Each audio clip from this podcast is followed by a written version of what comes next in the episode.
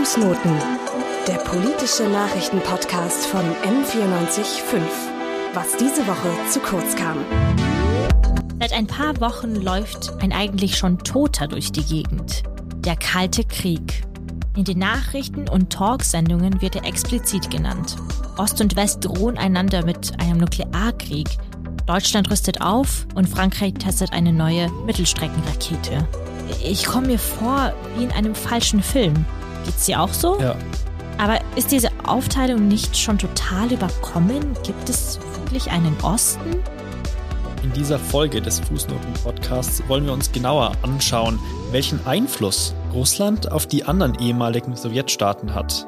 Uns interessiert die Frage, was kennzeichnet die Beziehung von Russland zu seinen Nachbarländern und wie hat sich der sogenannte Osten seit dem Ende der Sowjetunion entwickelt. Wir, das sind Svetlana Melnitschuk und ich, Marius Antonini. Ich freue mich besonders, dass du jetzt heute gerade du da sitzt und den Podcast mit mir moderierst, denn deine Familiengeschichte, die hängt ja direkt mit der Geschichte der Sowjetunion zusammen, wenn ich das richtig verstanden habe. Ja, das ist richtig. Du bist in Kasachstan geboren und sprichst Russisch. Wie kommt das? Ja, nicht nur das. Meine Vorfahren waren Russlanddeutsche. Ich bin in Kasachstan geboren und habe dort auch neun Jahre gelebt. Aber meine erste Muttersprache ist Russisch.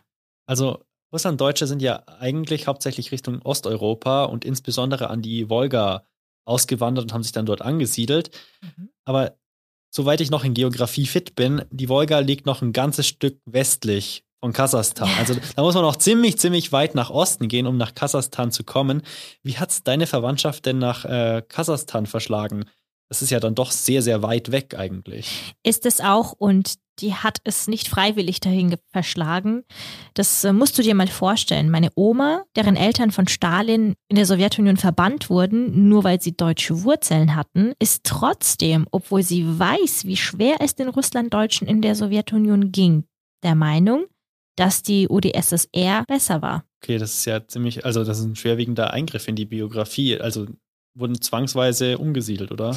Ganz genau. Binnen 24 Stunden praktisch hat man ihnen gesagt, ihr packt jetzt eure Sachen zusammen, man hat sie in Waggons gesteckt und einfach weggeschickt. Einen Teil nach Kasachstan und einen anderen Teil, der weniger Glück hatte nach Sibirien. War absolut natürlich nicht human und äh, da sind auch viele Menschen gestorben, wie mir meine Oma erzählt hat. Was war da die offizielle Begründung? Naja, das war ja während dem Zweiten Weltkrieg und äh, man sagt oft, äh, Stalin ist paranoid geworden und hatte eben Angst, dass sich die Russlanddeutschen, die ja seit Jahrhunderten schon in der Sowjetunion gelebt haben, sich jetzt plötzlich mit Hitler zusammenschließen würden. Und weil er eben diese unendliche Angst hatte, hat er eben gesagt, sofort für immer verbannen. Aber trotzdem sagt deine Oma, dass es, äh, dass sie eigentlich traurig ist über das Ende von der Sowjetunion. Oder? Also ich, ich kann es nicht so ganz nachvollziehen. Mhm.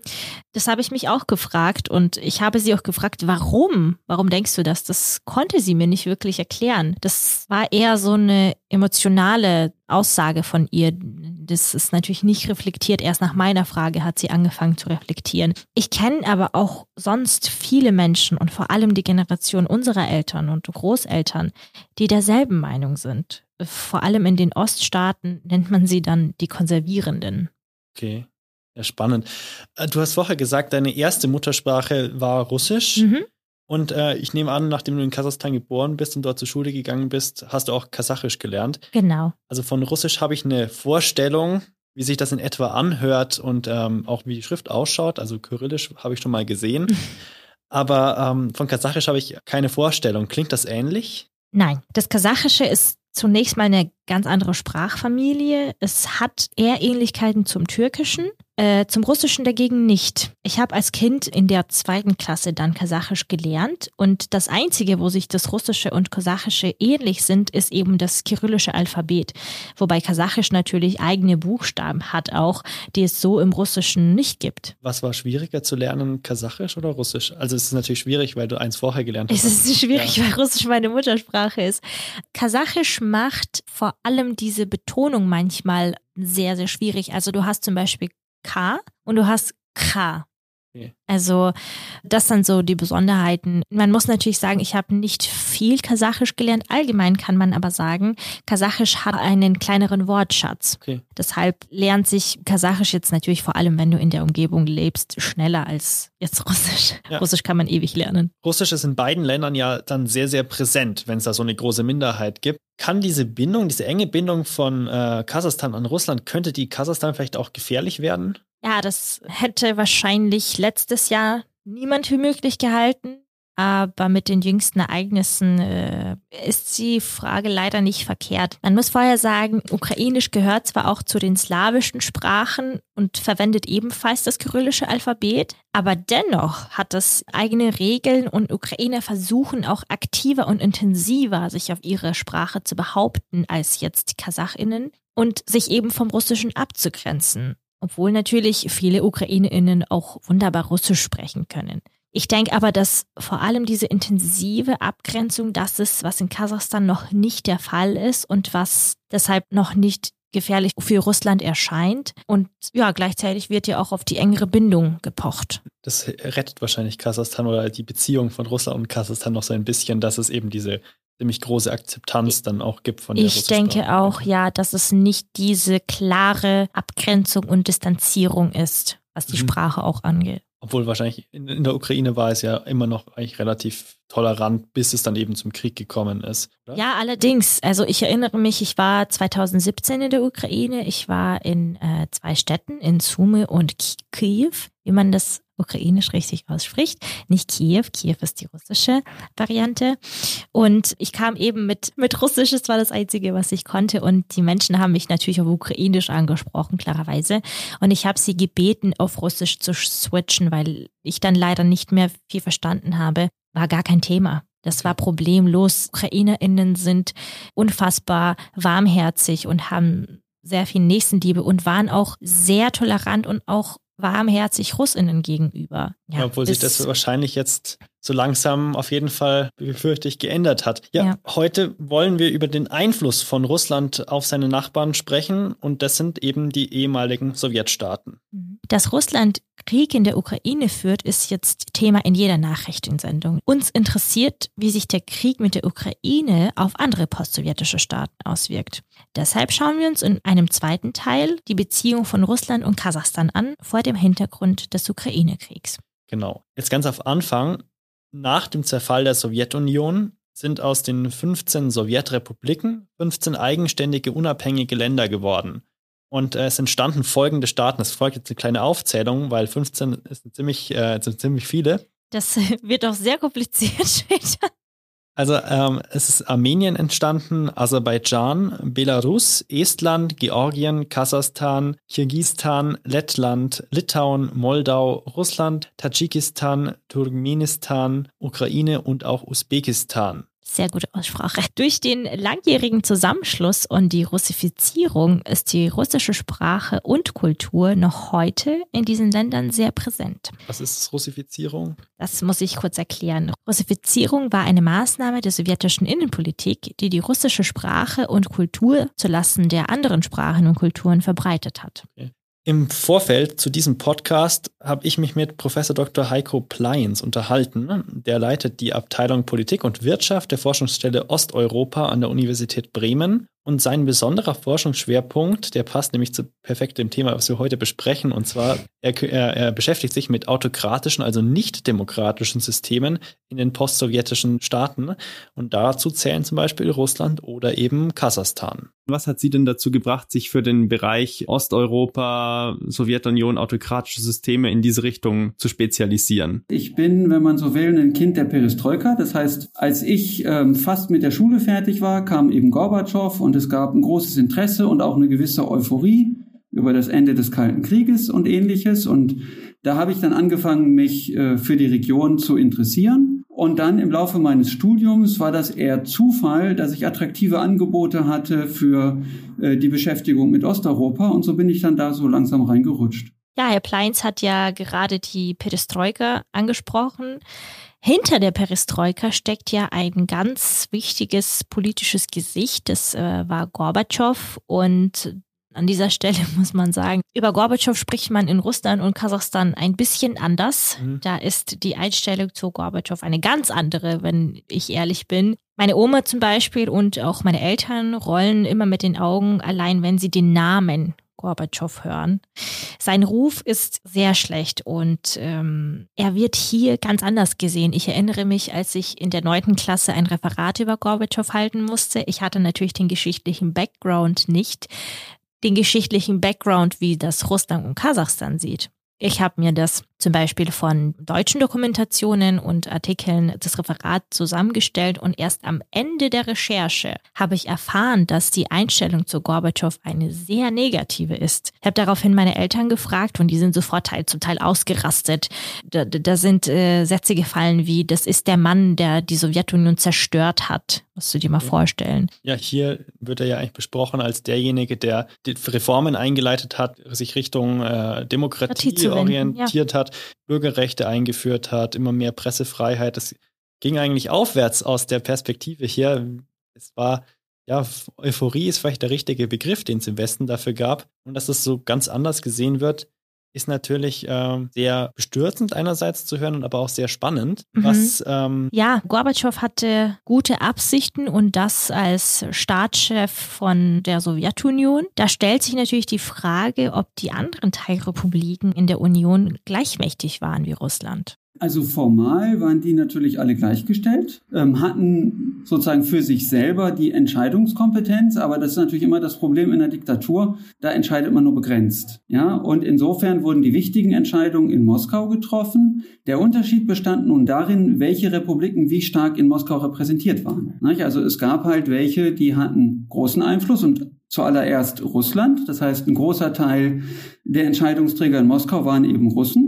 Ähm, und dementsprechend wurde die Sowjetunion auch oft mit Russland gleichgesetzt. Aber das stimmt nicht ganz. Es gab zum Beispiel auch eine ganze Reihe äh, prominenter Ukrainer dort. Die haben sich aber eben nicht als Ukrainer gefühlt, sondern als Teil der sowjetischen Machtelite. Und als das Ganze zerbrochen ist, gibt ja mehrere Gründe, unter anderem die wirtschaftlichen Probleme, aber auch technologische Probleme, Umweltprobleme, alles Mögliche kam da, glaube ich, zusammen. Man kann es, glaube ich, nicht monokausal erklären, wieso es dann letztendlich zerbrochen ist. Sind lauter Konflikte aufgetaucht. Also an den ganzen Grenzen haben sich ja diese äh, de facto Staaten gebildet teilweise. Es gab dann auch schnell relativ bald in den 1990er Jahren diese ersten Kriege dort. Wieso war das so explosiv, die Lage? Also es ist ja nur an einzelnen Stellen eskaliert. Nicht? Also die Sowjetunion war sehr groß und wenn man sich jetzt wirklich anschaut, wo es Kriege gab, äh, dann ist das ähm, nur an einigen wenigen Stellen. Und im Prinzip, das ist immer das Interessante, wenn, wenn solche sozusagen großen Staaten auseinanderfallen, ähm, die zerlegen sich in der Regel in, in die Grenzen sozusagen der Etage darunter, also dann eben der Sowjetrepubliken. Und nur an den Stellen, wo diese Grenzen umstritten waren, ähm, vor allen Dingen aus, aus ethnisch-nationalen Gründen, gab es dann eben Konflikte. Aber die Sowjetunion hatte ja ursprünglich auch die Grenzen gezogen sozusagen nach nach der Logik von Nationen. Das waren ja alles Republiken, die hießen wie Länder, also die ukrainische Sowjetrepublik, die estnische, die litauische und so weiter. Und die wurden Staaten. Und nur dort, wo das nicht richtig funktionierte, da gab es dann Konflikte. Nicht? Also zum Beispiel in, in Bergkarabach, äh, wo dann eben die armenische Enklave quasi zu Aserbaidschan gehörte und wo dann, wenn Aserbaidschan ein Staat wurde, die Armenier gesagt haben, da wollen wir aber nicht dazugehören. Dann gab es diesen Konflikt. Obwohl es jetzt ja nicht überall zum offenen Krieg gekommen ist, kann ich mir vorstellen, dass die Situation um die 90er Jahre ziemlich kompliziert in den Ländern geworden ist, weil es ist ja einfach mhm. alles zerfallen. Es gab wahrscheinlich, hat nichts mehr wahrscheinlich so funktioniert wie vorher. Wie hat sich denn das damals geäußert? Weißt du da was? Ja, die Situation war nicht nur kompliziert oder angespannt, die Situation war teilweise gefährlich. Ich erinnere mich, wie meine Eltern mir erzählt haben, dass sie in den 90er Jahren in Kasachstan eben mitbekommen haben, wie das ist, wenn ein Staat einfach zerfällt. Da herrschte absolute Anarchie. Das wirkt sich natürlich vor allem auf den Alltag gefährlich aus. Zum Beispiel konntest du einfach auf offener Straße bedroht oder getötet werden und das wurde dann nicht verfolgt. Die Supermarktregale waren leer, die kriminellen Gruppierungen sprossen nur so aus dem Boden.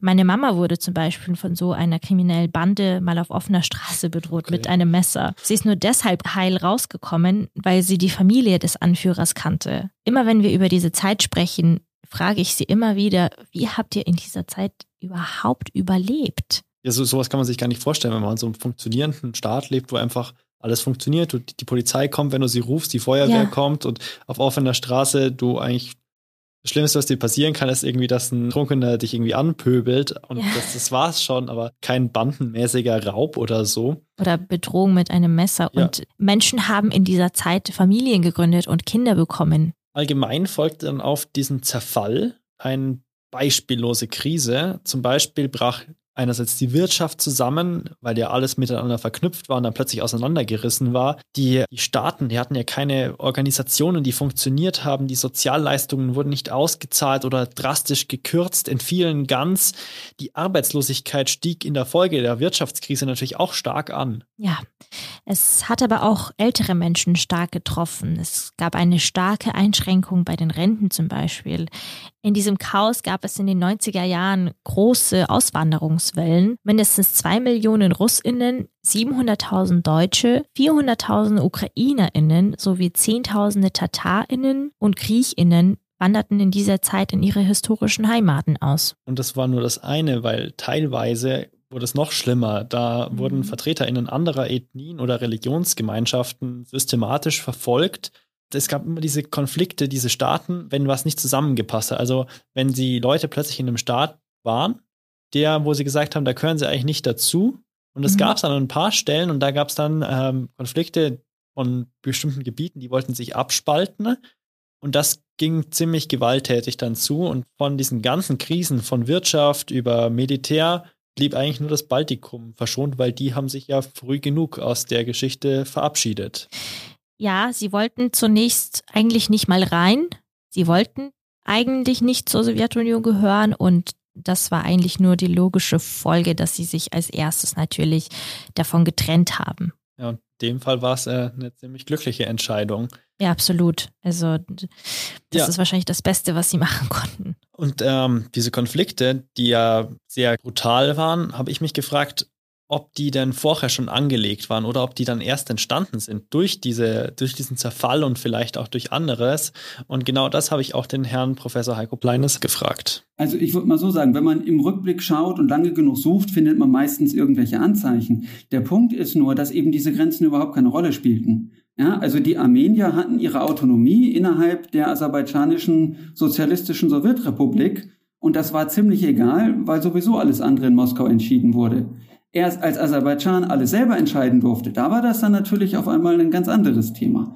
Und dazu kam, dass eben zum Ende der Sowjetunion auch einfach der Nationalismus ein ganz anderes Gewicht bekam. Weil sozusagen zum einen die Zensur wegfiel und weil zum anderen sowas sich auch gegenseitig anstachelt dann. Die äh, größte ehemalige Sowjetrepublik ist ja Russland selbst. Wie nimmt Russland heute eigentlich diese verschiedenen anderen postsowjetischen Staaten wahr? Also sieht Russland die immer noch als kleine Brüder in einem Verbund oder gibt es da auch Unterschiede zwischen der Betrachtungsweise von diesen ehemaligen verbündeten Staaten? Ja, also ähm, zum ersten muss man mal sagen, wenn man Russland sagt, muss man immer aufpassen, wie man meint. Also die aktuelle politische Führung sieht das ganz klar so, dass also Putin hat mal gesagt, das Ende der Sowjetunion wäre die größte Katastrophe des 20. Jahrhunderts gewesen. Und das 20. Jahrhundert hatte zwei Weltkriege, die ja auch für, für die Sowjetunion sehr katastrophal waren. Das heißt, die Idee der politischen Führung ist eindeutig, die ehemalige Sowjetunion ist unsere Einflusszone. Die gehören weiter zu uns und da bestimmen wir. Das ist, ist die Logik dahinter. Der andere Punkt ist sozusagen eine Ausnahme, wenn man so will, ist das Baltikum, weil das eben jetzt in der NATO ist. Das ähm, ist nicht so, als würden alle das akzeptieren und sagen, okay, aber das ist zumindest ein etwas anderer Status. Wenn man sich die russische Bevölkerung anschaut, dann sehen das natürlich nicht alle so. Aber es gab sozusagen über die Jahre immer wieder diese Frage, ähm, finden Sie es für Russland normal, gut, ein Imperium zu haben? Und die Hälfte der russischen Bevölkerung hat zugestimmt. Also die Hälfte ist nur die Hälfte, aber immerhin, man sieht, der Gedanke ist also durchaus einer, äh, der Zustimmung finden kann, auch in der Bevölkerung. Was ich jetzt auch ähm, in Bezug auf den aktuellen Krieg in der Ukraine spannend fand, es gab von der Friedrich-Ebert-Stiftung 2006 mal eine Studie und da haben sie äh, russische äh, BürgerInnen befragt, wie sie denn ähm, einerseits die Regierung wahrnehmen von dem anderen Land und andererseits die Bevölkerung. Und es gab konsistente Antworten, zum Beispiel bei Kasachstan oder Belarus. Da haben sie gesagt, das ist eine Regierung, die uns freundlich ist und eine Bevölkerung, die uns freundlich ist.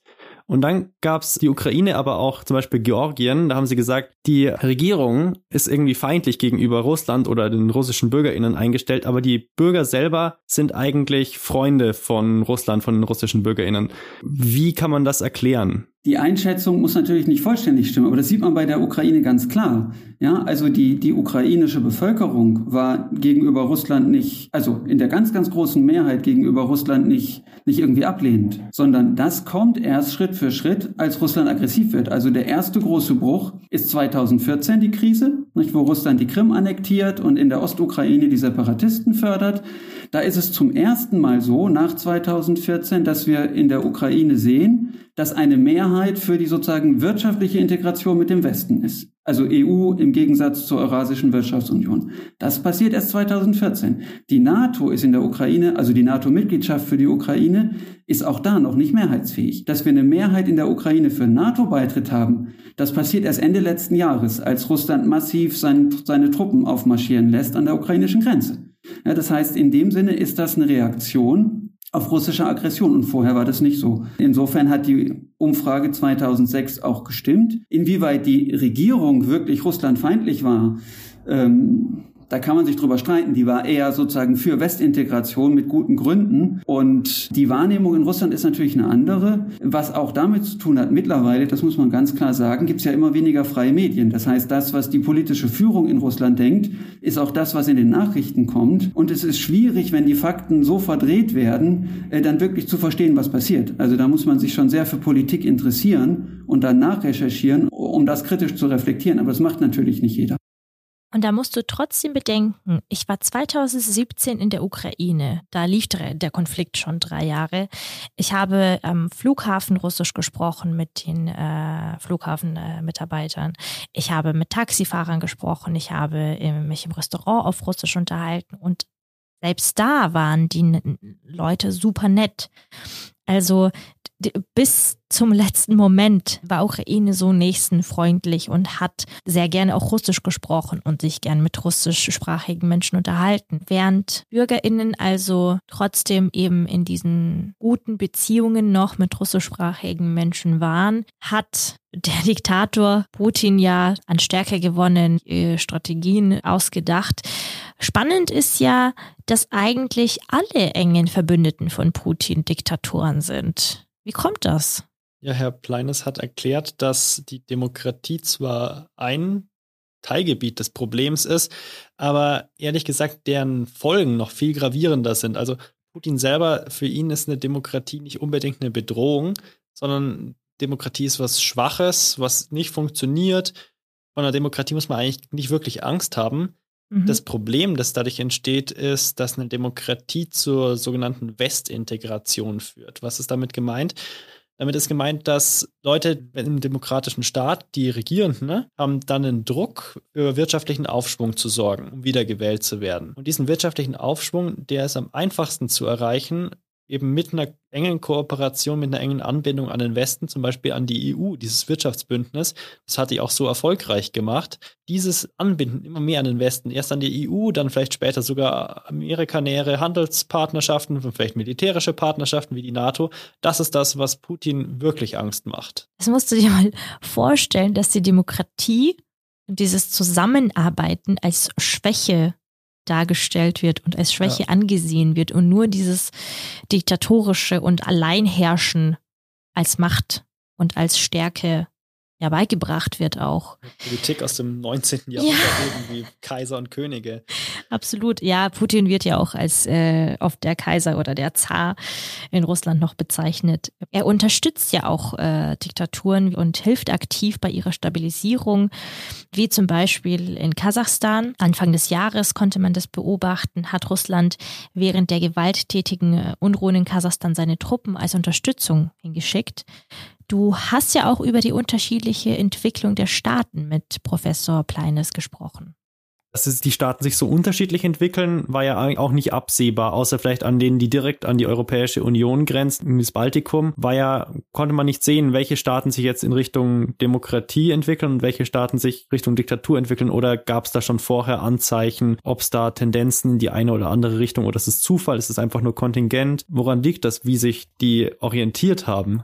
Also als Politikwissenschaftler kann ich natürlich nicht sagen, das ist Zufall, ähm, weil dann, dann könnte ich nicht mehr weiter dazu forschen. Das wird dann keinen Sinn machen.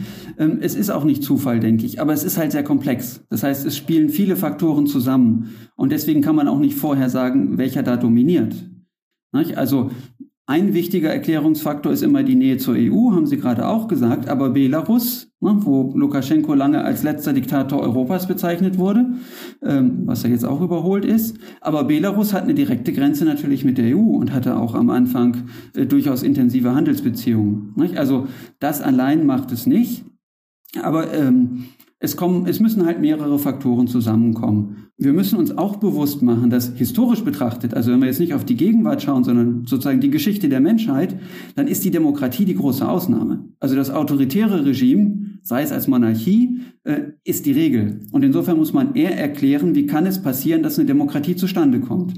Und da müssen eben mehrere Faktoren zusammenkommen. Ganz wichtig ist, dass es in der Gesellschaft sowas wie Pluralismus gibt und die Möglichkeit zu freien Debatten, also auch freie Medien, dass die Menschen bereit sind, sich zu engagieren, auch unabhängig vom Staat und dass die Eliten sozusagen sich nicht einig sind. Das ist das, was Belarus erklärt. Da gibt es sozusagen Zivilgesellschaft, da gab es freie Medien, aber die Eliten waren sich im Prinzip nach sozusagen schon kurz nach dem Ende der Sowjetunion einig, nicht nur einig, dass sie eine Diktatur wollen, sondern auch, dass sie das gemeinsam machen. Wohingegen in der Ukraine gab es rivalisierende Elitengruppen, die wollten keine Demokratie, aber die haben sich sozusagen gegenseitig so weit neutralisiert, äh, dass man quasi politischen Wettbewerb hatte. Und dadurch kam dann Demokratie. Ja, und ein weiterer Punkt ist dann natürlich auch die Frage von Vorbildern. Ja, also zum Beispiel die EU. Wenn man nach Zentralasien schaut, dann sind sozusagen die direkten Nachbarn, mit denen man zu tun hat, China und Russland. Da ist es dann sozusagen schwieriger, sage ich mal, Anregungen für eine demokratische Entwicklung zu finden. Das heißt nicht, dass es ausgeschlossen ist, aber es ist deutlich schwerer.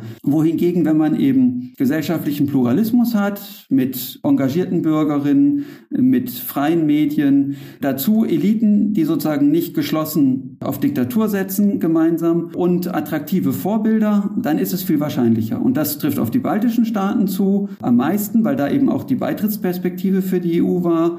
Auf die Ukraine, Moldawien und Belarus dann schon was weniger. Und in Zentralasien ist es eben auch so, dass in der Sowjetunion da viel weniger an Grundvoraussetzungen auch für eine freie Zivilgesellschaft war oder für freie Medien. Weil man dazu eben zum Beispiel auch kompetente Journalisten braucht in größerer Zahl. Würden Sie sagen, dass der Einfluss heute von Russland auf die ehemaligen Sowjetrepubliken größer ist als vor zehn Jahren? Naja, also ähm, insgesamt betrachtet schon. Ja, also Russland hat sich viel Mühe gegeben mit Integrationsprojekten, die sozusagen jetzt in, in letzter Zeit also im letzten Jahrzehnt zum ersten Mal auch mehr sind als nur Papiertiger, das kann man ganz klar sagen. Aber es gibt halt große Unterschiede.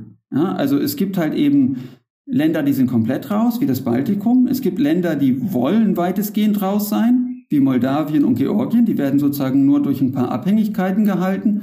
Und es gibt halt schon Länder, die sind im Prinzip mit Russland, wenn man so will, in einem Boot. Sei es über die Eurasische Wirtschaftsunion, sei es über die Militärunion. Ähm, das sind dann für die Wirtschaft fünf und für das Militär sechs von früher insgesamt 15 sozusagen Sowjetrepubliken. Also ist es nicht nur eine Strategie, wie man die Macht sozusagen in diesen Sowjetrepubliken erhält und vielleicht ausbaut, sondern es ist so ein ganzes Bündel aus Wirtschaft, Militär, Diplomatie oder ja, also ich meine, grundsätzlich ist natürlich die Idee, wenn Russland sagt, das ist unser Einflussbereich, ähm, dass das dann alle Bereiche umfasst. Also die Wirtschaft, das Militärische, die Kultur natürlich, weil man Russland als sozusagen die gemeinsame Sprache haben möchte, was dann auch von vielen konterkariert wird, die selbst sozusagen zu den Bündnissen Russlands gehören. Und dann ist halt immer die Frage, was für die einzelnen Länder wichtig ist. Und das unterscheidet sich natürlich. Ja, also nehmen wir das Beispiel Erdgas oder Erdöl. Ähm, für Kasachstan ist es wichtig, durch die Pipeline durch Russland sein Erdöl zu exportieren. Also da ist Russland quasi ähm, der, der Transitweg. Äh, wohingegen für die Länder, die dann äh, westlich von Russland liegen, ähm, ist es wichtig, die Lieferungen aus Russland zu bekommen. Also Belarus zum Beispiel ist abhängig davon, äh, dass das Erdöl von Russland billig geliefert wird, weil sie sich den Weltmarktpreis nicht leisten können. Okay, jetzt ist wahrscheinlich auch immer darin begründet, dass Russland sich nicht aussuchen kann, wie es den Einfluss ausbaut, sondern man muss natürlich auch Gegenleistungen liefern und das ist dann je nach Bedürfnis unterschiedlich. Das stimmt natürlich im Prinzip, aber der Punkt ist schon, dieses russische Verständnis von Imperium spielt da immer durch. Also es geht Russland nicht so sehr darum, gemocht zu werden, äh, eher gefürchtet, respektiert, wie auch immer man das nennen will. Und man sieht halt eben ganz schnell, dass Russland nicht auf attraktive Angebote setzt, sondern auf Druck. Selbst da, wo es eigentlich gar nicht sein muss. Und in der Ukraine zum Beispiel ist dieser Druck sozusagen nach hinten losgegangen. Wenn man der Ukraine attraktive Angebote gemacht hätte, wäre die Mehrheit der Bevölkerung da, dafür gewesen. Weil aber stattdessen die Armee geschickt wurde, ist jetzt die ukrainische Bevölkerung eindeutig und mittlerweile auf lange Zeit äh, gegenüber Russland natürlich sehr unfreundlich. Und äh, insofern ist es vielleicht nicht immer die schlauste Strategie. Bei Armenien hat es funktioniert. Ähm, aber das ist schon auch wichtig für das Verständnis dessen, was da passiert. Ähm, was dann eben auch erklärt, ähm, warum diese Staaten relativ oft versuchen, dann bei russischen Aktionen nicht mitzumachen. Also nehmen wir Belarus. Ne, knallharte Diktatur, äh, bestimmt ohne Rücksicht auf die eigene Bevölkerung. Aber es hat bis letztes Jahr gedauert, dass der belarussische Präsident die Annexion der Krim anerkannt hat. Und auch jetzt, entgegen vieler Erwartungen, ist bisher die belarussische Armee noch nicht an der Seite Russlands sozusagen im Ukraine-Krieg aktiv. Und da sieht man eben, das sind keine Bündnisse, wo man zusammensteht, weil man findet, man gehört zusammen, sondern das ist eher so ein notwendiges Übel in vielerlei Hinsicht. Und das hat viel damit zu tun, dass Russland entsprechend auftritt, denke ich. Dieser Gedanke, dass Russland gefürchtet und respektiert werden möchte und nicht gemocht, das hängt auch so viel mit der Mentalität zusammen, weil Russland und auch Kasachstan zum Beispiel, ich erinnere mich auch, was die Erziehung angeht, da wird so viel mit dieser Autorität gearbeitet. Das ist, es ist einfach so ein Wandel, den ich auch ein bisschen durchlebt habe, weil du so viel mit autoritären Bildern auch als Kind schon aufwächst. Und ich bin jetzt mit neu nach Deutschland gekommen, dass das hier eigentlich nicht so ein großer Fokus darauf ist, dass das verändert auch dein Denken. Und du, das ist, wenn du dann hier aufgewachsen bist und dann auf diese Autorität dann rüberschaust, dann ist das ein ganz anderes Bild und irgendwie kommt dann in deinem Kopf so ein Gedanke so, hm, das kann doch so gar nicht richtig funktionieren. Und damit geht einher, dass vieles nicht funktioniert. Auch diese Bündnisse, die machen ja teilweise gar keinen Sinn. Und genau diese Bündnisse haben wir uns nämlich näher angeschaut. Kurz vor dem Zerfall der Sowjetunion, ähm, also 1991, da wurde die GUS gegründet. Das ist die Gemeinschaft der unabhängigen Staaten. Und die Gründungsmitglieder damals waren noch eng vereint Russland, Ukraine und Belarus. Und das Ziel war, den Zusammenhalt zu erhalten und auch das Funktionieren der einzelnen Teilrepubliken sicherzustellen sollte sozusagen das Bestehen der Sowjetunion über sein eigenes Ende hinaus regeln, damit das eben gut abläuft. Und nach und nach sind dann auch in Anfangsjahren eigentlich alle anderen Sowjetrepubliken bis auf das Baltikum beigetreten. Allerdings ist die Ukraine 2018 aus Protest gegen die russische Besetzung der ukrainischen Halbinsel Krim und auch den Krieg in der Ostukraine wieder ausgetreten. Und die Ukraine war nicht das einzige Land, das im Laufe der Zeit verloren mhm. haben. Und generell, auch wenn man sich anschaut, was dieses Bündnis bewirkt hat, hat, muss man ein sehr bescheidenes Fazit ziehen. Weil es hat, obwohl es am Anfang wahrscheinlich auch schon relativ bedeutungslos war, immer mehr an Bedeutung verloren. Und zwar tatsächlich äh, durch die Bestrebungen von Russland selbst. Zwar dadurch, dass es sogenannte bilaterale Abkommen mit den postsowjetischen Einzelstaaten äh, ausgehandelt hat. Mhm. Also das sind Abkommen zwischen dem Russland und dem postsowjetischen Staat, aber nicht mehr zwischen den einzelnen Staaten. Es war kein Geflecht mehr, sondern es war sozusagen eine Sonne, von der so ein paar Strahlen weggehen. So ein Arm, der praktisch. Ja, genau. Und da sieht man schon, wie sich auch diese Vorstellung, wie das, wie die, wie die Struktur dort von den Staaten umorganisiert wird, verändert hat im Laufe der Zeit. Und dass es immer zentralistischer organisiert wurde. Mhm. Und bei diesen Gipfeltreffen, die es dann noch gab, also die finden immer noch regelmäßig jährlich statt. Und für was? Ja, da kann man sich fragen. Also ähm, es werden relativ unbedeutende oder gar keine Verträge geschlossen oder auch keine Beschlüsse gefasst, weil man sich zu uneinig ist, auch untereinander. Das Einzige, was es meistens gibt, ist ein, ein Abschiedsfoto, wo die Leute sich, wo sie nett in die Kamera lächeln und zeigen, ja, wir stehen alle da und äh, in Wirklichkeit steht Putin halt einfach in der Mitte. Das ist äh, wahrscheinlich das teuerste Foto auf der Welt. Das ist ziemlich Und top. das aufwendigste. Ja. Es gibt auch noch die Gemeinschaft der nicht anerkannten Staaten, auch als GOS 2 oder CDRN benannt. Dazu gehören Abchasien, Südossetien, Transnistrien und Arsach. Das ist teilweise extrem verwirrend und wenn Interesse besteht, können wir darüber auch mal einen Podcast machen. Das könnt ihr uns gerne schreiben. Es ist ziemlich spannend und auch äh, ziemlich wild, muss man sagen. Das ist jetzt zwar ein Bündnis, das nicht offiziell von Russland irgendwie geführt wird, aber es ist trotzdem spannend, dass es sowas gibt dass sich mhm. also neben den echten Staaten auch irgendwelche nicht anerkannten Staaten zusammengeschlossen haben. Und das ist ziemlich kompliziert. Deswegen wollen wir da jetzt nicht mehr weiter drüber sprechen, weil es gibt ein anderes Bündnis, das da dachte man lange Zeit, es sei unbedeutend, aber es ist jetzt plötzlich bedeutsam geworden. Und das ist die sogenannte OVKS. Also OVKS steht für Organisation des Vertrages über kollektive Sicherheit. Und das ist ein Militärbündnis und die waren, hat man gesagt, die gibt es nur auf dem Papier. Aber Anfang dieses Jahres, eben im Januar, haben die ihren ersten Einsatz in Kasachstan durchgeführt, erfolgreich, haben dort diese Unruhen, die es gab, die gewalttätig waren, sehr, sehr schnell beendet. Und da hat man sich erstmal sehr gewundert, dass diese Organisation anscheinend doch mehr ist als ein Papiertiger. Ja, 30 Jahre haben die gebraucht, um mal ihren ersten Einsatz zu bekommen. Jetzt kann man eigentlich sagen, dass die OVKS eine Art NATO für die postsowjetischen Staaten ist? Ja, es kommt natürlich darauf an, worum es geht.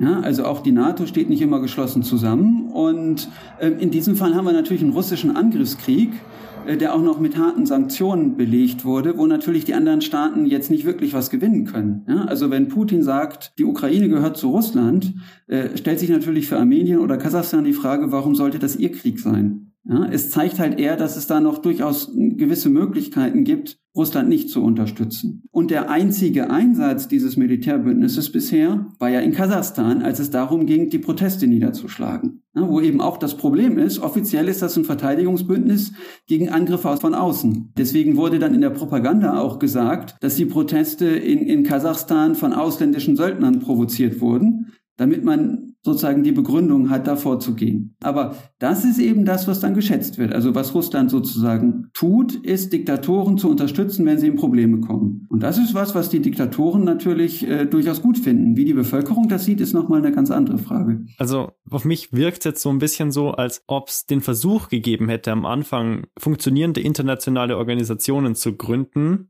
also zum Beispiel auch diese Gemeinschaft unabhängiger Staaten, das aber gar nicht funktioniert hat, weil die Partnerschaften nicht als gleichwertig betrachtet wurden, von russischer Seite aus wahrscheinlich. Ja, ähm, einerseits auf jeden Fall, ganz klar. Deswegen ist ja auch zwei Jahrzehnte lang nicht wirklich was passiert. Das waren reine Papiertiger. Und zum anderen ist es auch nicht nur das Verhalten von russischer Seite, sondern auch einfach, die Wirtschaften haben sich umorientiert. Ja, also in Zentralasien zum Beispiel nach China, im westlichen Bereich halt eben Richtung EU. Und die Frage ist ja auch, wie viele gemeinsame Interessen hat man überhaupt? Und da ist dann so viel gar nicht mehr über. Ne, das ist sozusagen auch ein Punkt. Und erst als Russland so stark war, dass es diese Länder unter Druck setzen konnte, haben die dann mitgemacht. Ja, und man sieht eigentlich bei jedem Land, äh, dass es einen Ansatzpunkt gab, der mit Druck zu tun hatte. Ja, wo, wo das auch sozusagen öffentlich wurde bei den Aussagen von von den jeweiligen Verhandlungsführern dort, den Diplomaten. Ja, bei Armenien ganz klar militärische Unterstützung gegen Aserbaidschan. Kirgistan zum Beispiel ist gesagt worden, wenn ihr nicht der Wirtschaftsunion beitretet, dann schicken wir euch eure Gastarbeiter zurück. Diese Gastarbeiter, sozusagen das, was die nach Kirgistan rücküberweisen an ihre Familien, ist ein Drittel des Bruttoinlandsproduktes. Ja, das heißt, da kann Kirgistan nicht darauf verzichten. Insofern sind sie da erpressbar und das wurde auch genauso gemacht. Ja, da wurde nicht gesagt, lasst uns gemeinsam was aufbauen. Da wurde gesagt, wenn ihr jetzt nicht dieser Wirtschaftsunion beitretet, dann schicken wir euch die Gastarbeiter zurück. Und dann hatte Kirgistan nicht wirklich eine Wahl. Also das ist sozusagen eher die Logik, die dahinter steht. Und dadurch, dass Russland stärker geworden ist, hatten sie eben auch mehr Druckmittel. Also wenn Russland sich überlegt, was sie an Stärke brauchen, dann ist der Maßstab für Russland nicht, dass man Kirgistan und Armenien und Kasachstan in seinem Bündnis hält, sondern der Maßstab ist, dass man auf der internationalen Bühne den USA Paroli bieten kann ob die USA überhaupt echte Interessen in Zentralasien haben. Darum geht es gar nicht. Sondern es geht darum, dass, dass Russland sich nicht als Regionalmacht sieht. Das hat ähm, Obama mal gesagt. Russland ist eine Regionalmacht. Da war Russland tiefst beleidigt. Russland sieht sich als globale Macht. Und dementsprechend rüstet es auf und dementsprechend verhält es sich. Und hinter, hinter der ganzen Geschichte steckt nur das Streben nach Macht oder steckt da auch noch irgendwie eine irgendwie geartete ja, ja Geschichte, irgendein Narrativ, irgendwie, dass man wieder zurück, also es gibt ja auch diese Nostalgie bezogen auf die Sowjetunion. Spielt das eine Rolle oder geht es wirklich nur darum, da eben Paroli bieten zu können? Naja, also das, das hängt halt eng zusammen. Nicht? Also die Geschichte der Sowjetunion ist natürlich die Geschichte einer Supermacht im Kalten Krieg. Ja, und insofern ist ein wichtiger Teil des sowjetischen Narrativs, wir sind diejenigen, die Hitler-Deutschland besiegt haben und die Russland oder wie auch immer man das interpretiert, zu einer Weltmacht gemacht haben. Und das gehört eben dazu. Dazu gehört aber auch, was, was Putin eben sehr in den Vordergrund gestellt hat, sozusagen die Einheit der, der Ostslawen, also das, das nationalistische Element, dass ähm, die Ukraine Klein-Russland heißt und Weißrussland, Kleinrussland und Russland zusammengehören, und zwar logischerweise unter Führung Moskaus. Nicht? Das ist so, so ein Bild, was natürlich dann da auch eine Rolle spielt, ganz offensichtlich, wie man jetzt sieht. Ähm, wer das wie weit glaubt, ist natürlich von außen immer schwer zu beurteilen. Aber man sieht ja jetzt schon, dass das offensichtlich äh, sehr wirkungsmächtig ist. Also diese, diese Idee. Und dass die offensichtlich auch dazu geführt hat, dass man den Widerstand in der Ukraine unterschätzt hat. Dass nämlich die Ukrainer sich nicht als Kleinrussen sehen, ganz offensichtlich. Ja, und schon gar nicht, wenn sie dann erobert und bombardiert werden sollen. Dieser Gedanke, dass er den Widerstand unterschätzt hat oder den Widerstand der UkrainerInnen unterschätzt hat, das ist so ein Moment, wo ich sage, da kommst du mit Logik nicht mehr weiter, weil was hast du dir denn gedacht? Du kannst die Tür in ein Haus eintreten oder einfach reinspazieren und jeder wird dich mit Blumen und Fähnchen empfangen. Weißt du, das ist das, was ich mich seit einem Monat frage. Was ging da im Kopf vor? Was hat ja. er erwartet? Vielleicht hat diese Geschichte, also diese Kombination aus imperialem Denken und diesem Nationalismus tatsächlich das äh, vernünftige Denken komplett vernebelt, weil wie es ausschaut, verfolgt Russland im Moment eine Außenpolitik, die nicht sonderlich vernünftig ist und auch äh, ehemals eigentlich relativ freundlichen Staaten auch sehr gefährlich werden kann. Und äh, ja, was, was lehrt uns die Geschichte? Eine Kombination aus imperialem Denken und Nationalismus. Ganz blöd. Äh, ist eine ziemlich äh, toxische Kombination. Und jetzt kommen wir zu unserem zweiten Teil und da legen wir den Fokus auf Kasachstan und schauen uns an, wie kommt denn so ein Verbündeter von Russland eigentlich mit diesem Nachbarn klar? Mhm. Der Fokus liegt jetzt auf Kasachstan, einem Land, das fünfmal so groß ist wie Deutschland. Übrigens, kleiner Funfact am Rande, als ich frisch in Deutschland war und den Leuten erklärt habe, woher ich komme und ich gesagt habe, ich komme aus Kasachstan, kam immer die Frage, ja, liegt das in Russland? Und wo genau in Russland liegt das? Und was ist das für eine Stadt? Und irgendwann hatte ich die Schnauze so voll und habe einfach gesagt, ich komme aus Russland, weil wenn du 20 Mal erklären musst, dass Kasachstan ein eigenes Land ist, dann hört es irgendwann auf. Dabei ist Kasachstan ein sehr großes und spannendes Land, das am Kaspischen Meer liegt. Das grenzt im Norden an Russland, im Südosten an China und Kirgistan sowie im Südwesten an Usbekistan und Turkmenistan. Hm. China, China, und Russland kannte ich jetzt, die anderen. ich, ich, könnte, ich wüsste in etwa, in welcher Weltregion es liegt. Ja, das äh, im Süden. also im Süden Kasachstans ist es schon immer sehr, sehr warm und Usbekistan ist eigentlich noch wärmer. Okay. Also ja, das äh, fast äh, Wüstenwärme äh, im mhm. Sommer. Ähm, dagegen haben wir in Kasachstan vor allem Steppe und ein kontinentales Klima. Ah, also kalt sprich, und warm. Ganz Sommer, genau. Okay. Ich hatte die äh, Winter mit minus 40, wo der Frost noch an deinen äh, Bäckchen zwickt und im Sommer plus 40, äh, wo mal monatelang kein Tröpfchen Regen fällt. Kasachstan hat eine etwa 7000 Kilometer lange Grenze zu Russland. Das ist die längste Landgrenze, äh, die Russland zu einem Nachbarland hat. Wenn man sich jetzt fragt, was sind 7000 Kilometer, ähm, vergleichsweise Amazonas okay, ist knapp 7000 Kilometer lang. Östlich grenzt Kasachstan an China und wer das nicht wusste, die wichtigsten russischen Handelsströme verlaufen tatsächlich durch Kasachstan. Ja, und, und wahrscheinlich auch die äh, chinesischen, weil. Auch chinesischen durch Kasachstan nach Russland. Ja. Kasachstan selbst ist wie die meisten seiner Nachbarstaaten autokratisch regiert. Das heißt, äh, es gibt nur eine sehr, sehr eingeschränkte Pressefreiheit. Die Wahlen werden sehr wahrscheinlich gefälscht. Höchstwahrscheinlich. Also ich war nicht dabei, aber Wahlbeobachter stellen immer sehr, sehr große Mängel fest, unabhängige. Und es ist auch so, dass nur eine Partei eigentlich alles kontrolliert. Also es sind sehr, sehr harte Indizien dafür, dass es auf keinen Fall eine Demokratie ist. Und äh, Kasachstan war eins des, der letzten Länder, die dann tatsächlich aus der Sowjetunion ausgetreten sind. Und die sind am 16. Dezember 91 ausgetreten. Und da hat Kasachstan dann seine Unabhängigkeit erklärt. Und dann, ab zwei Wochen später, ist dann die Sowjetunion komplett zerfallen. Christoph Mohr, Regionaldirektor der Friedrich-Ebert-Stiftung in Kasachstan und Usbekistan, hat uns erzählt, wie sich Krieg in der Ukraine auf die Beziehung von Kasachstan zu Russland auswirkt. Kasachstan und Russland haben historisch gesehen, geografisch gesehen, sprachlich gesehen äh, natürlich eine, eine ganz enge Beziehung. Kasachstan war ähm, eine Sowjetrepublik ähm, und, und Russland, die russischen Medien, die russische Sprache sind nach wie vor sehr, sehr, sehr präsent. Viele Menschen ähm, fliegen nach Russland oder haben Familien in Russland. Also der Austausch zwischen den Ländern ist intensiv. Es gibt viele Kasachinnen und Kasachen, die, die auch in Russland arbeiten. Beide Länder sind Teil der Eurasischen Wirtschaftsunion. Das heißt, sie können visumsfrei in den jeweiligen Ländern äh, einreisen und auch arbeiten. Also die Beziehungen zwischen den Ländern sind sehr stark.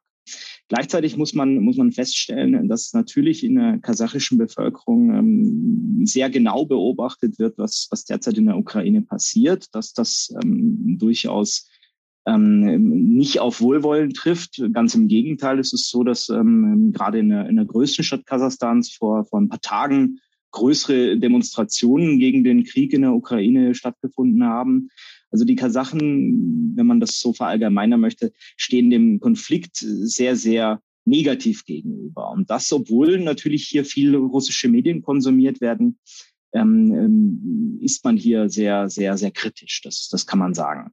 Andererseits weiß man natürlich um die Bedeutung des großen Bruders, der großen Brudernation, wie viele das hier sehen. Ähm, ökonomisch hat man ähm, die Konsequenzen gespürt. Das heißt, viele, viele Menschen haben gesehen, dass analog, analog zum Rubel auch der kasachische Tenge nach unten gegangen ist. Viele Güter sind teurer geworden. Ähm, ganz alltägliche Dinge ähm, haben sich von, von, ja, von Nacht auf Nacht verteuert. Und für viele Menschen ist es schwierig jetzt zu reisen. Ähm, Flugrouten über Russland sind nicht mehr da. Man kann die Verwandten nicht mehr so leicht besuchen. Ähm, also es, es hat auf verschiedensten Ebenen und Dimensionen Konsequenzen für die Menschen.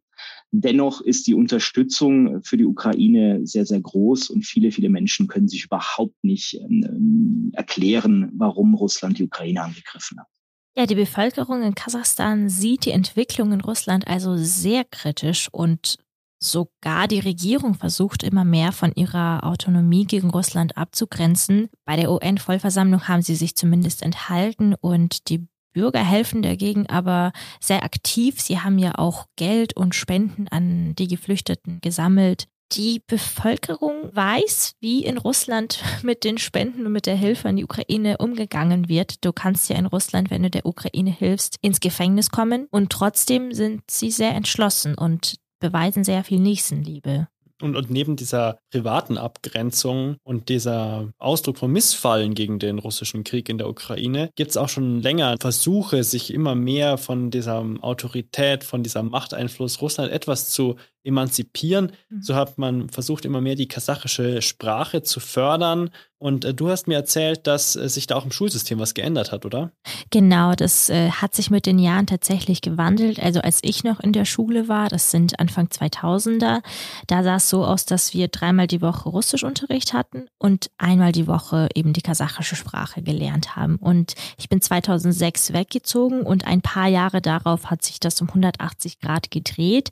Da gab es dann dann dreimal die Woche äh, kasachische Sprache und einmal die Woche wurde dann nur noch die russische Sprache beigebracht. Und dann ging es natürlich viel weiter. Es wurde darüber diskutiert, Straßen umzubenennen von äh, russischen Dichtern zum Beispiel auf kasachische Dichter und das Alphabet zu verändern von der kyrillischen Schrift in eine lateinische Schrift. Also man versucht seit vielen, vielen Jahren latent, vorsichtig, sehr dezent sich davon abzugrenzen ich finde, wo, wofür sie auch das absolute Recht haben. Kasachstan ist ein eigenes Land, sie haben eine eigene Sprache und sie können sie und sie sollen sich darauf behaupten.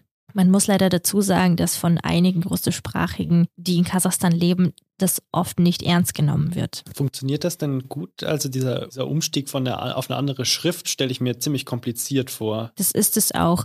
Wie ich ganz am Anfang gesagt habe, Kasachisch hat Buchstaben, die du nicht ins Lateinische umwandeln kannst. Das ist nicht wie zum Beispiel das Tsch, wo du ein C und drüber ein Häkchen setzt. Das funktioniert so nicht. Es gibt ja dieses weiche K, hartes K. Man müsste was Neues dazu erfinden in dem lateinischen Alphabet. Neuschrift. Genau. Genau. Also es ist nicht einfach. Und äh, was auch nicht einfach ist, ist der, sind andere Bereiche, und zwar die wirtschaftlichen Bereiche, in denen ist es nämlich wesentlich schwieriger, sich von Russland etwas zu entfernen, mhm. weil da ist, also Russland und Kasachstan sind in ein paar Bereichen ganz, ganz eng verwoben und äh, funktionieren fast schon symbiotisch. Das ist zum Beispiel bei der Öl- und der Gasindustrie, weil Kasachstan ist sehr, sehr öl- und gasreich, es ist ein sehr, sehr reiches Land, was Rohstoffe angeht. Und die meisten Pipelines, über die sie tatsächlich ihre Rohstoffe exportieren. Die gehören aber gar nicht kasachischen Firmen, sondern die gehören Gazprom, also der russischen. Äh, Dem guten alten ja. Gazprom. Genau. Und deswegen kann Kasachstan gar nicht selbst exportieren, sondern sind dabei auf die Unterstützung von äh, Russland angewiesen. Und deswegen ist es da schon sehr schwierig, verschiedene Wege zu gehen. Das geht auch schon von vorhinein nicht, weil sie in der gemeinsamen äh, Zoll- und Wirtschaftsunion sind in der Eurasischen Wirtschaftsunion und das ist eigentlich nicht möglich, der Europäischen Union als Zweitbündnis beizutreten. Also es ist schon ausgeschlossen. Ja, das muss man nochmal deutlich machen. Kasachstan ist in vielen Sachen abhängig von Russland. Auf der anderen Seite ist aber Russland ist auf der anderen Seite ist aber Kasachstan gleichzeitig sehr attraktiv für Russland. Ist das eben, wie du gesagt hast, ein symbiotisches System. Paradoxerweise, das wissen vielleicht nicht viele, dass Kasachstan eben sehr rohstoffreich ist. Würden die Leute in Kasachstan was von diesem Reichtum oder wie schaut das, das aus? Das wäre schön. Also eben, wenn wenn das Geld, was von all den Rohstoffen ins Land zunächst einfließt, gerecht auf die Bürgerinnen verteilt werden könnte oder wenn mehr Bürgerinnen davon sehen könnten, dann würde es dem Land viel besser gehen. Aber es ist nun mal, wie es ist in einem diktatorischen Staat. Ja, wahrscheinlich ist Kasachstan ebenso wie Russland nicht nur einfach so ein autokratisches System, sondern es hat noch so eine extra on top. Es ist ein sogenanntes kleptokratisches mhm. System. Also Kleptokratie ist ähm, da haben die Herrscher äh, die absolute Verfügung oder verfügen über sehr viel von den Finanzmitteln. Die können Geld verschieben, es gibt sehr viel Korruption. Mhm. Und äh, das ist wahrscheinlich der Grund, warum in Kasachstan eigentlich nichts bei den Leuten, also bei der Mehrzahl an Leuten ankommt. Aber ich kann mir vorstellen, es gibt ein paar sehr, sehr reiche Kasachen. Die wenigsten haben das meiste, ja. wie immer. Obwohl Kasachstan fünfmal so groß wie Deutschland ist, liegt die Zahl der Gesamtbevölkerung bei rund 19 Millionen Menschen. Okay, in Deutschland sind wir wesentlich mehr. In den nördlichen Provinzen Kasachstans leben rund 3,5 Millionen ethnische Russen. Man hat also sehr viel Platz. In Russland und Kasachstan wird seit Jahren darüber spekuliert, ob Russland diese Gebiete, vor allem die nördlichen Gebiete, ähnlich wie die ukrainische Halbinsel Krim annektieren könnte. Von offizieller Seite wird allerdings immer die tiefe Freundschaft beider Länder betont. Fraglich bleibt aber, was passieren wird, wenn sich Kasachstan Richtung Demokratie bewegen will. Erst im Januar gab es ja große Proteste gegen die Regierung, die nur mit Hilfe von Russland niedergeschlagen werden konnten. Die Situation ist also ziemlich komplex und wir haben Christoph Mohr auch noch gebeten, eine Prognose für die nächste Zukunft in Kasachstan für uns abzugeben. Na klar, ist das schwierig. Ne? Natürlich ist es spekulativ. Ich glaube, ähm, man wird diesen Balanceakt, den man derzeit sieht, versuchen weiterzufahren. Man wird versuchen, weiterhin aktiv ähm, im Fahrersitz der eigenen Außenpolitik zu, zu sitzen, ähm, gestalterisch tätig zu, zu werden. Das heißt im Endeffekt nicht nichts anderes, ähm, dass man weiter versuchen wird, ähm, gegenüber den großen Nachbarn ähm, einen Ausgleich zu finden. Gegenüber Russlands wird man versuchen, vielleicht die eigenen institutionellen Bindungen noch einmal zu überdenken. Vielleicht guckt man sich noch mal an, ähm, ob die Mitgliedschaft in der Eurasischen Wirtschaftsunion tatsächlich ähm, gewinnbringend für Kasachstan war. Aber ich glaube auch, dass man, ähm, ich meine, wir, wir reden hier von einem Land, was vor nicht mal zweieinhalb Monaten ähm, im absoluten Ausnahmezustand war, dass man auch den Blick nach innen nochmal werfen wird und, und sehr genau auf die eigenen Reformbestrebungen ähm, nochmal schauen wird. Und natürlich wird man das Thema regionale Integration mehr in den Fokus setzen müssen. Ähm, zentralasiatische Länder sind immer stärker auch gegenüber ihren Nachbarn, ähm, wenn sie eben mit ihren Nachbarn arbeiten. Und ich glaube, diese Bestrebungen, die werden ähm, weiter vorangetrieben werden. Und ich glaube, dass man ähm, weiterhin starke Solidarität mit der Bevölkerung der, der, der Ukraine äußert. Zumindest seitens der kasachischen Zivilbevölkerung gab es da sehr viel Bereitschaft. Viele, viele Menschen haben gespendet. Viele Menschen haben Sachgüter ähm, vor die ukrainische Botschaft gebracht. Also viele Menschen waren sehr bereit, ähm, auch Geflüchteten hier im Land zu helfen. Also ich glaube, die allgemeine Bereitschaft der Bevölkerung, ähm, ähm die Ukraine zu unterstützen, wird weiterhin sehr, sehr groß sein. Der Ukraine-Krieg könnte also das Verhältnis von Kasachstan und Russland nachhaltig belasten, dadurch, dass eben die Zivilbevölkerung in Kasachstan überhaupt nicht die russische Außenpolitik gegenüber zum Beispiel der Ukraine unterstützt. Die Beziehungen, die sind schon kompliziert und es schaut so aus, als ob sie noch komplizierter werden würden. Und Kasachstan will sich zu einem Teil natürlich in Sicherheit bringen. Sie haben schon ziemlich viel Respekt da vor ihrem Nachbarn Russland. Andererseits dürfen sie dabei aber auch nicht das Misstrauen von Russland erwecken oder auch nur irgendwie die Gunst in der wirtschaftlichen Verflechtung verlieren, denn man ist auf Russland angewiesen, misstraut Russland aber auch gleichzeitig immer mehr. Nur bringt die Zivilbevölkerung gerade mit ihrer Nächstenliebe momentan dabei die PolitikerInnen in Kasachstan in eine schwierige Lage. Denn während die Außenpolitik neutral bleiben möchte, helfen die BürgerInnen ja den Geflüchteten aus der Ukraine und kritisieren den Krieg lautstark. Kasachstan einziger Weg und wohl auch der sicherste Weg ist die politische Neutralität. Eine weitere Distanzierung wird Russland wahrscheinlich auch nicht zulassen. Und diesen Weg zu gehen wird aber immer schwieriger. Wenn wir jetzt nach, diesem, nach dieser ziemlich langen Podcast-Folge ein Fazit ziehen können, dann ist es das, dass man Russlands Außenpolitik eigentlich an zwei Charakteristika festmachen kann. Erstens ist es so, man kann sagen, es gibt zwei Gruppen. Es gibt diejenigen, die wollen äh, dazugehören oder die müssen dazugehören. Und dann gibt es die andere Gruppe, die muss nicht dazugehören, die will nicht dazugehören. Und diejenigen, die dazugehören wollen oder müssen, die erleben in ihrer Verbindung mit Russland sehr viel Druck teils auch unberechtigt. Und die anderen, die sich entfernen von Russland und schwach genug sind, die erleben militärische Aggression. Da sieht man, Russland will eher gefürchtet und respektiert werden als gemocht. Das erklärt eigentlich auch die Beziehungen, die Russland zu seinen Nachbarländern hat. Vielen Dank, dass ihr bei dieser Folge des Fußnoten-Podcasts dabei wart. Wir hoffen, dass ihr jetzt einen besseren Überblick über dieses Thema habt. Wenn ihr noch Feedback Fragen oder Themenvorschläge habt, dann schreibt uns gerne eine E-Mail an nachrichten.m945.de. Ermöglicht haben diesen Podcast Milan Busch, Noemi Jola, durch ihre Recherche. Interviews geführt haben Rose Heimig und ich, Marius Antonini. Die Sendeleitung hatte Nina Viking. Für die Produktion war das Podcast-Team zuständig. Und moderiert haben wir beide, Svetlana Melniczuk und Marius Antonini. Und wir sagen Servus und Ciao. Bis bald.